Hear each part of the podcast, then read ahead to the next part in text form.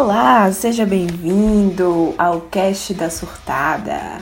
É, esse é o primeiro episódio, o episódio piloto, e essa é a terceira tentativa que eu tô aqui tentando gravar, porque eu escolhi o horário do almoço achando que ia estar tá calmo aqui, mas tá muito zoada, tem gente subindo escada, descendo escada, tá chovendo, gente falando no, no corredor, mas se sair não tem problema não, é bom que dá mais realidade, né?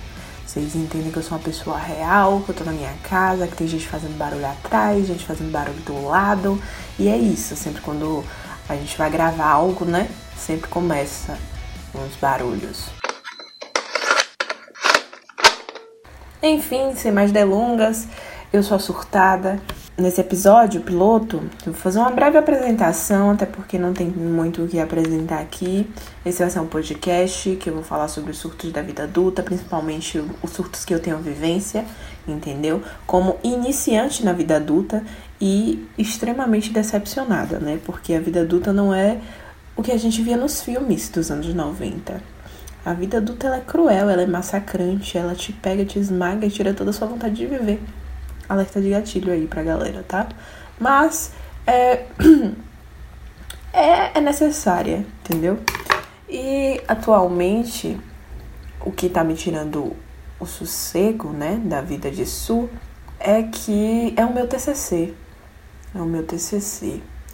Eu tô na fase final do TCC, só que na fase final para faculdade. Para mim, ele ainda nem começou.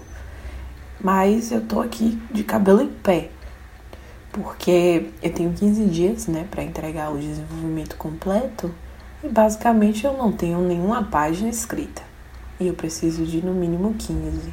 E eu tô aí nesse surto, né? O tema é muito bom, é um tema que eu conheço, tenho material, mas o que falta para eu escrever é disposição, vontade, entendeu?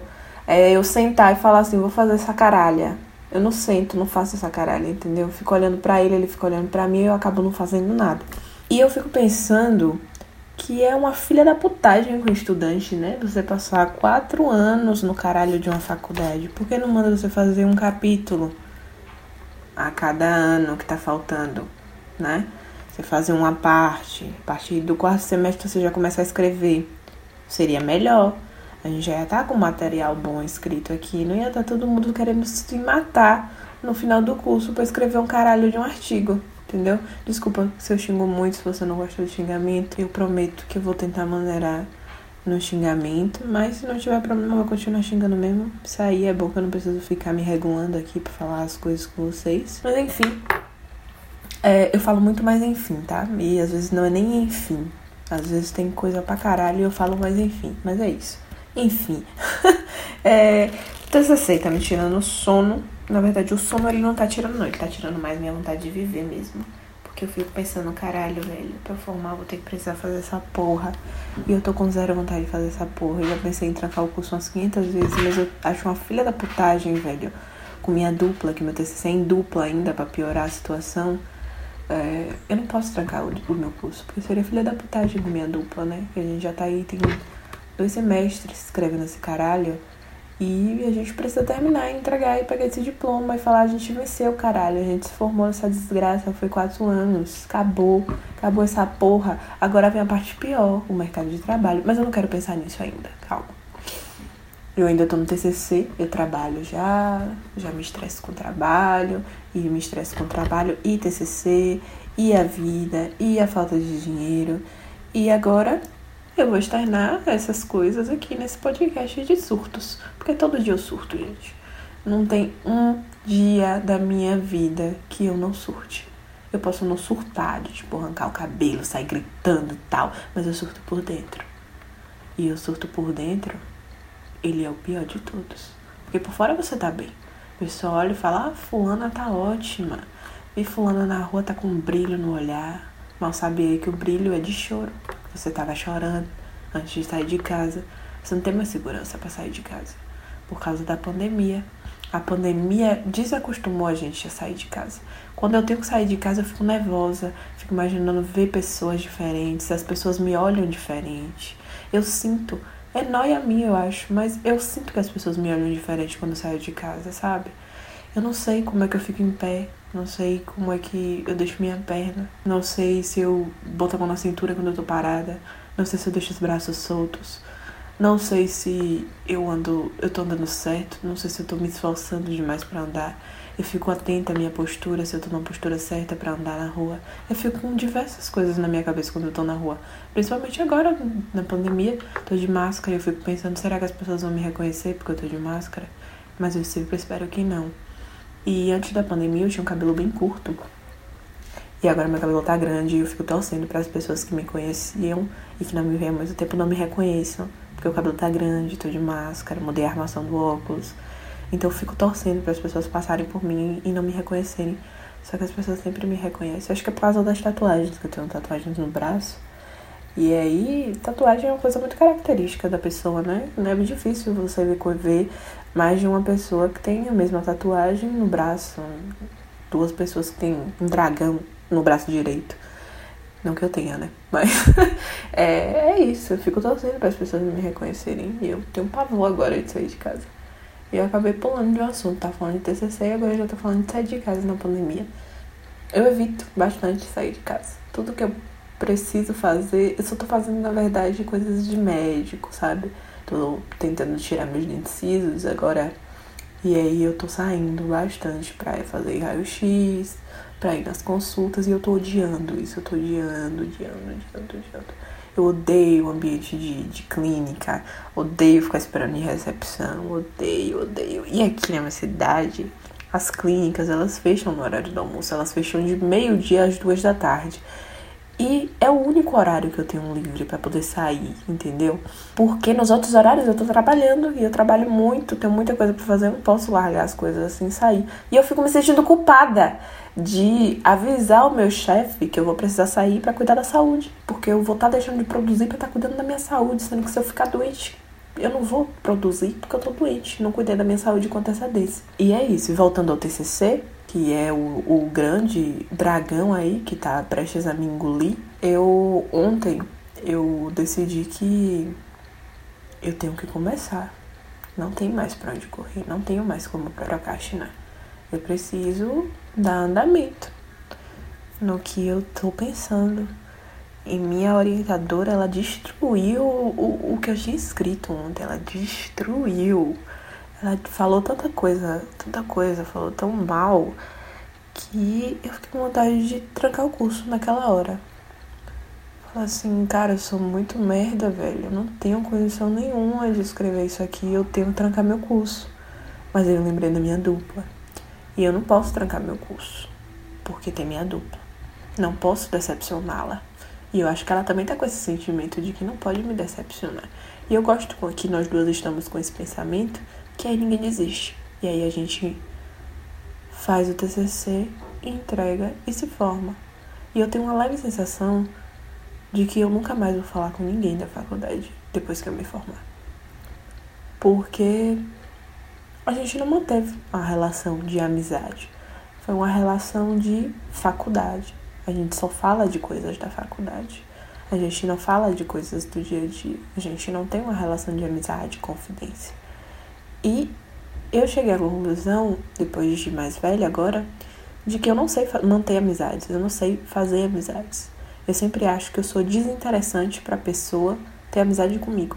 Isso é um pensamento auto-sabotador, eu tenho consciência disso que eu sou uma pessoa legal, interessante. Eu namoro, inclusive, e minha namorada, ela fala sempre que eu sou engraçada e tal. Só que eu não me vejo como uma pessoa engraçada, eu me vejo como uma pessoa idiota. Porque desde pequena eu sempre gostei muito de fazer gracinhas, né? De falar piadinhas e tal. E todo mundo falava, meu Deus, como essa menina é idiota, né? Olha as coisas que ela fica falando. O pessoal da minha casa mesmo falava. Dava risada e falava, que menina idiota, né? E eu cresci achando que o meu senso de humor, na verdade, era idiotice. Que eu era uma pessoa idiota.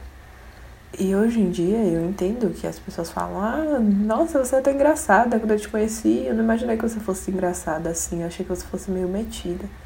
Mas é porque eu não sei. Eu não sei me comportar a primeira vez com as pessoas que eu nunca vi. E as pessoas que eu vejo com frequência, eu não sei ficar mantendo contato.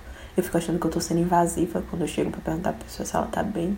Às vezes a pessoa fica achando que eu vou pedir alguma coisa a ela, algum favor, porque eu geralmente nunca falo. A pessoa fala, e aí, o que é que você manda? Aí eu falo, rapaz, eu não mando nada. Vim só saber como você tá, se você tá bem. E é isso, eu não sei manter amizades, eu não sei conquistar amizades. Também eu não tenho muita paciência para conquistar amizades. É, eu gosto de, de sair, de conversar com as pessoas. Eu gosto muito de conversar com as pessoas pessoalmente. Eu gosto muito de receber amigos na minha casa. Mas eu odeio ficar tendo que mandar mensagem pra pessoa sempre. Amizade à distância, eu tenho poucas. Antes, quando eu era adolescente, eu tinha 500 amizades à distância. Eu conversava com todos. Chamada de vídeo, ligação, mensagem 24 horas. Só que hoje em dia eu não suporto não suporto ficar conversando com ninguém no WhatsApp.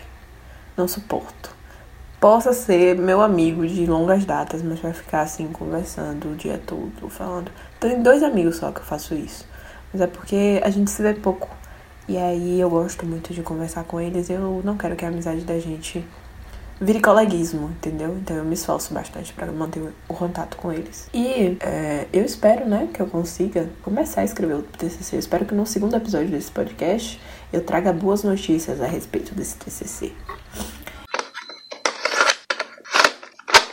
E aí, vamos para um assunto que eu tava muito pensativa. Esse, esse, esse ano, na verdade, esse ano foi um ano de muita mudança na minha vida, muita mudança mesmo, principalmente relacionado à responsabilidade. E eu percebi que na vida adulta exige rotina, exige a criação de uma rotina. Quando você está vivendo uma rotina, você se sente melhor, você sente que você está sendo produtivo, você se sente como se a vida estivesse fazendo sentido. Eu jogo The Sims, né? E no The Sims, meus Sims não tem rotina. Eles só trabalham. Eles saem para trabalhar e depois, quando eles voltam, eles não têm uma rotina. Eu não coloco pra eles terem uma rotina, tipo, voltou do trabalho, aí vai tomar um banho, aí vai fazer a tarefa de casa, ou vai cumprir a meta do trabalho. Não tem. Eu esqueço que eles têm que fazer essas coisas. Aí eu fico lá deixando eles viverem a vida deles do jeito que eles querem. E aí depois eu lembro que a criança, filho do, do, dos meus filhos, não fez a atividade. E já são 5 da manhã, a aula começa às 9. O sim ele precisa de uma promoção porque ele tá triste, frustrado, mas ele não cumpriu a meta. na minha vida, pessoal, eu tava assim. Eu não tava tendo perspectivas, não tava tendo rotinas. E eu percebi que depois que eu comecei a estabelecer as rotinas, não que eu esteja cumprindo as rotinas atualmente, mas eu estabeleci. Eu criei um, um cronograma. Eu só não cumpro, mas eu criei. Fiz duas semanas, duas semanas não. Acho que foi dois dias, três, mais ou menos segui e depois abandonei. Mas quando eu segui, eu me senti bem, mas eu não consegui manter, porque é rotina, né? Você tem que manter a rotina para você se acostumar. E eu não consegui manter ainda, mas eu vou tentar novamente. Mas é, eu eu fui fazendo, né, uh, o os planejamentos e tal, que eu fiz um. Eu fiz um, um, um cronograma no, no Canva, todo organizado, todo bonitinho, colorido e tal, com as coisas e os horários que eu tinha que fazer durante o dia. E quando eu fiz isso, foi ótimo, foi gratificante. Porque eu percebi que eu conseguia fazer coisas durante o dia, que tipo, os horários davam, entendeu? Eu só não consegui manter. Mas foi muito bom, eu quero continuar, inclusive. E a importância da rotina na vida adulta ela é essencial. Você se sente mais organizado, você se sente mais produtivo e diminui a sensação de inutilidade, né? Que eu tô tendo atualmente. Eu acredito que se eu tivesse conseguido manter a rotina, esse TCC já teria andado há muito tempo. Mas é isso, né? Tudo é perfeito, entendeu? Muito menos eu. E aí, eu fico preenchendo meu tempo aqui, gravando podcast. Decidi que queria gravar podcasts agora. E assistindo série, jogando The Sims, olhando coisas inúteis no TikTok. Tô muito viciada em assistir vídeos inúteis no TikTok. E eu tô muito chocada com a informação que eu recebi recentemente de que o TikTok e o Instagram, eles analisam as suas feições através da câmera do celular. Eu vi isso no podcast da Camila Frender, com, no, no podcast que ela faz com, com a Paty, eu acho, que é calcinha larga eu descobri que esses aplicativos eles analisam a sua cara enquanto você está vendo os vídeos para saber se você gostou, qual a sua reação vendo aquele vídeo. E é isso aí que a gente tá, a gente aceita isso quando a gente baixa. Eles mandam os termos lá e a gente nem lê, a gente só concorda e vai. Então a gente não pode nem reclamar disso, dessa invasão de privacidade. Eu acredito que a gente está sendo vigiado o tempo todo. O tempo todo a gente está sendo vigiado. Eu tô aqui, eu tô com o notebook na minha frente e com o celular aqui embaixo. O celular tá gravando meu áudio aqui, né? Que eu tô gravando, tô me gravando, tipo, por vontade própria. E o notebook, ele tá me filmando. Mesmo eu estando com a câmera desligada, eu sei que ele tá me filmando. Porque eu sou totalmente adepta a teoria de que estamos sendo constantemente vigiados.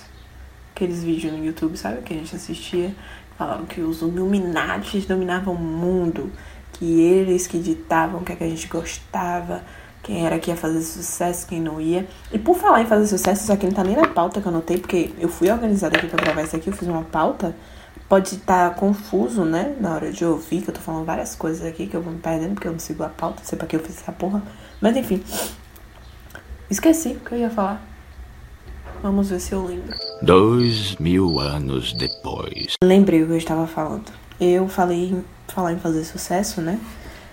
As bandas que estão fazendo sucesso de uns seis anos pra cá são totalmente novas. Eu não conheço, não consumo. Na verdade, eu consumo poucas, mas eu conheço muito pouco do que tá fazendo sucesso agora.